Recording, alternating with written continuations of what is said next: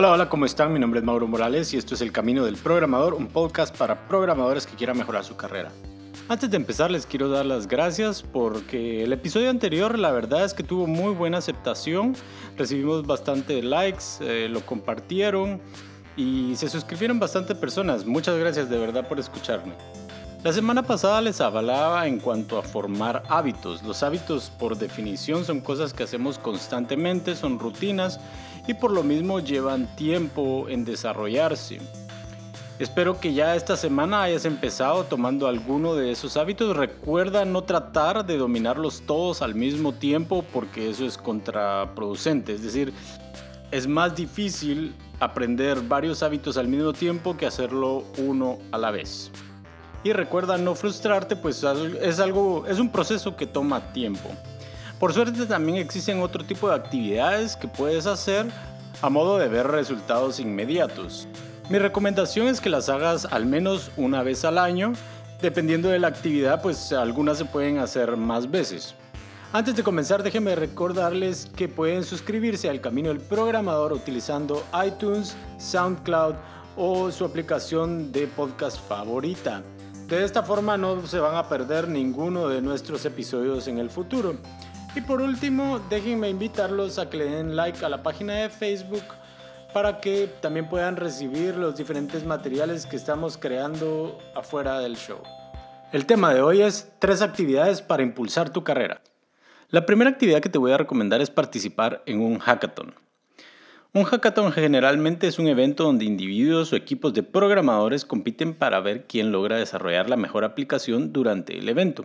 La intensidad varía de evento a evento, pero no es raro que los participantes no se despeguen de sus computadoras más que para dormir.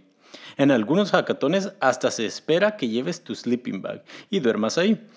Suele durar no más de un par de días por el desgaste físico y mental como se podrán imaginar. Sin embargo, también así son los beneficios. Cuando estás en un hackathon, estás 100% enfocado en el proyecto que estás trabajando. A diferencia de cuando estás en la oficina, no existen reuniones a las que tienes que atender. La falta de interrupciones te permite concentrarte, mantenerte en lo que se conoce como la zona y producir tu mejor trabajo. Si quieres aprender más de los beneficios de largos lapsos de trabajo concentrado, te recomiendo que leas el libro Deep Work de Cal Newport.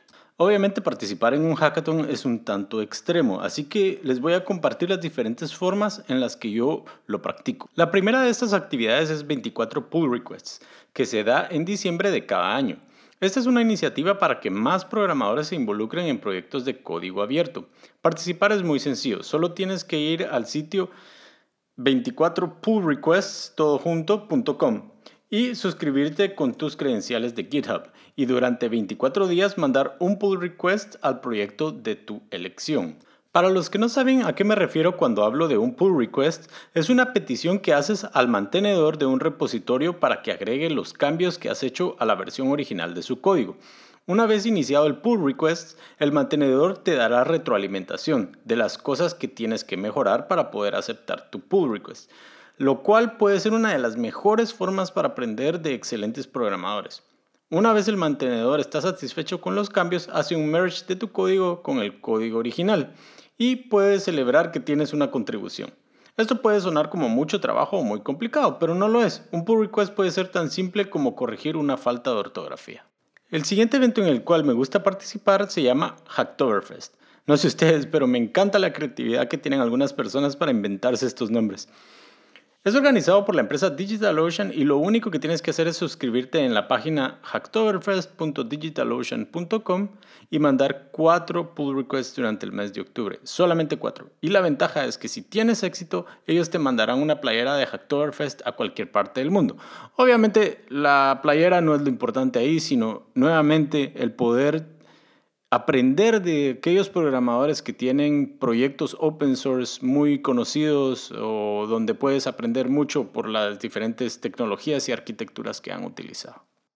El siguiente evento se llama Hack Week. Personalmente este es mi favorito. Déjame contarte de qué se trata, pues lo tengo muy fresco ya que el día de hoy fue el último día de Hack Week en SUSE. Básicamente pasas una semana entera hackeando en un proyecto de tu elección. Como el evento es patrocinado por la empresa, se da durante las horas de trabajo. Eso te permite separar tu mente de tus responsabilidades laborales y concentrarte únicamente en el proyecto de Hackweek. Personalmente me ha servido para aprender nuevos lenguajes y actualizarme con algunas cosas que siempre he querido trabajar, pero nunca encuentro el tiempo. Tristemente son pocas las empresas que lo ponen en práctica, pero te recomendaría intentar acercarte a tu manager para proponerle esta opción, ya que mejora el ambiente laboral y aumenta la creatividad dentro de la empresa. Aún si no te permiten hacerlo durante una semana completa, quizás puedes negociar por un par de días. Con el concepto de Hack Week en mente, quiero que pasemos a la segunda actividad que deberías hacer por lo menos una vez al año. Esta es tomarte tiempo fuera, lo que muchos hackers conocen como lejos del teclado, por sus siglas en inglés AFK.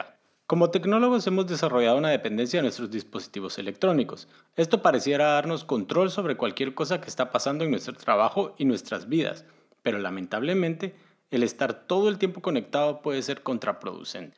El pasar un tiempo desconectado te sirve principalmente para recargar tus baterías y reducir estrés. Como si eso fuera poco, también nos ayuda a generar ideas. Es decir, ese tiempo fuera podría ayudarte a encontrar esa solución que has estado buscando o ayudarte a entender ese concepto que te parece tan complejo. Programa entonces unas vacaciones en las cuales no toques tu computadora en absoluto. De preferencia, si puedes dejar tu teléfono, incluso mejor. Date tiempo para no hacer nada productivo entre comillas. No es normal sentirse culpable cuando no estás haciendo nada. Estos son de los mejores momentos que nuestro cerebro utiliza para que nos podamos inspirar.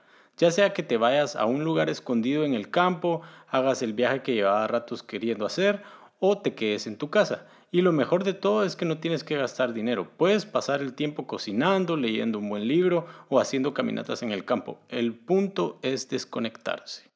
Hoy en día cuando estoy de vacaciones ya no llevo mi laptop y le digo a mi jefe que voy a estar en un lugar sin acceso a internet. ¿Y sabes qué sucede?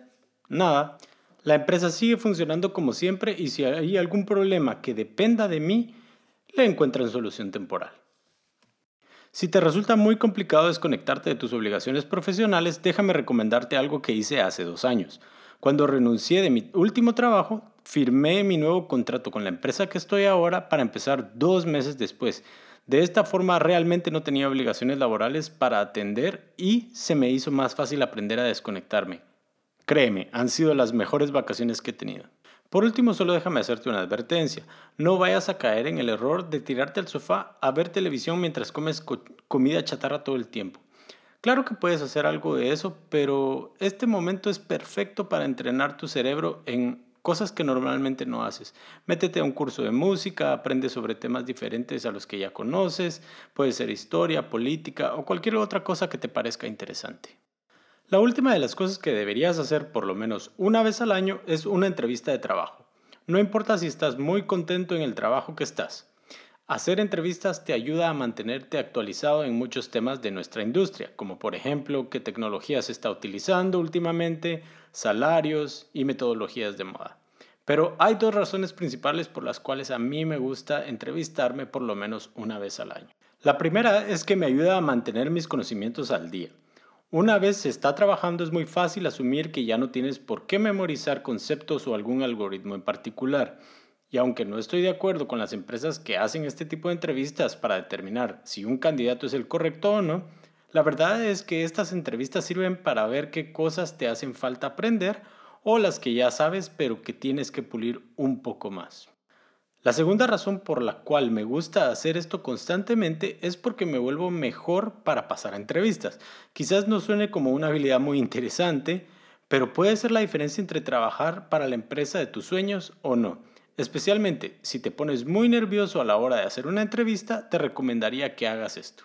Especialmente si quieres cambiarte de trabajo, te recomiendo que hagas muchas entrevistas, incluso si es a empresas o trabajos que no te interesan.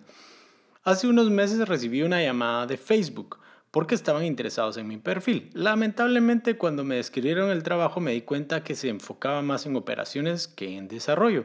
En ese momento pude haber dicho que no era algo que me interesara pero lo vi como una oportunidad para saber cómo funcionaba el proceso en una de las cuatro grandes. Dato curioso, las cuatro grandes son AWS de Amazon, Microsoft, Facebook y Google. Cierro paréntesis. Obviamente le expliqué a la persona que me había llamado que no era mi fuerte, pero que con gusto me entrevistaría.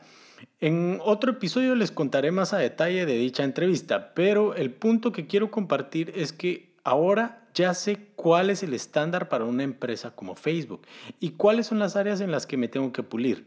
Además, tuve la oportunidad de hablar con algunos de sus ingenieros y hacerme la idea del balance entre vida personal y laboral en dicha empresa.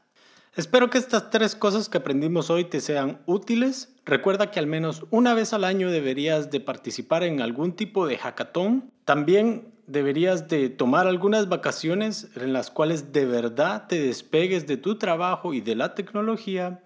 Y por último, aunque sea una vez al año, deberías de ir a hacer una entrevista de trabajo. Como siempre no quiero despedirme sin antes compartirles algunas recomendaciones de esta semana. La primera es un curso, un MOOC que se puede hacer en línea sin ningún costo que se llama Aprendiendo a Aprender. En este curso te enseñan conceptos básicos de cómo aprende tu cerebro y qué técnicas puedes utilizar para que los conceptos que deseas aprender se peguen más a tu cabeza y que los puedas utilizar más fácilmente y puedas empezar a analizar conceptos más complejos. Te lo recomiendo mucho, está muy bueno el curso y solamente son cuatro semanas.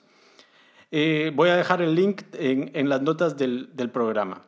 La segunda cosa que te quiero compartir es la guía de JavaScript de Mozilla.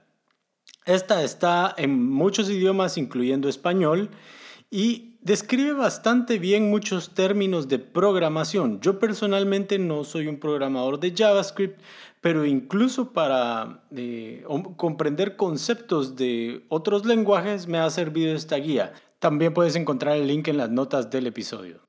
Y por último, te quiero compartir una aplicación eh, que viene por el creador de Duolingo. Se llama Tiny Cards. Esta la puedes usar desde tu Android, tu iPhone también, si no estoy mal, y también por la web. Y te sirve para hacer eh, tarjetas de estudio. Esto puede ser especialmente útil para mm, cuando uno va a hacer entrevistas de trabajos y uno sabe qué temas eh, es posible que le pregunten a uno. Entonces, pones de un lado de la tarjeta el tema, por ejemplo, qué, son objetos, y del otro lado la respuesta, y así haces diferentes tarjetas y el aplicativo te muestra un lado de la tarjeta y tú tienes que saber qué dice el otro lado. Así que te lo recomiendo, de verdad que está muy muy bueno. Bueno, con eso llegamos al final de este episodio. Nuevamente muchas gracias por escucharme. Si ponen cualquiera de las recomendaciones en práctica, les agradeceré si me pueden dar retroalimentación y contarme cómo les funcionó. Asimismo, si tienen dudas o comentarios de este episodio, pues por favor háganmelo saber. Se pueden comunicar a través de nuestra página de Facebook, la cual es facebook.com diagonal el camino del programador todo junto. Por último, les recuerdo que se pueden suscribir a este podcast utilizando SoundCloud, iTunes o cualquiera que sea su aplicación favorita para podcast. Les deseo muchos éxitos en su carrera y hasta la próxima semana.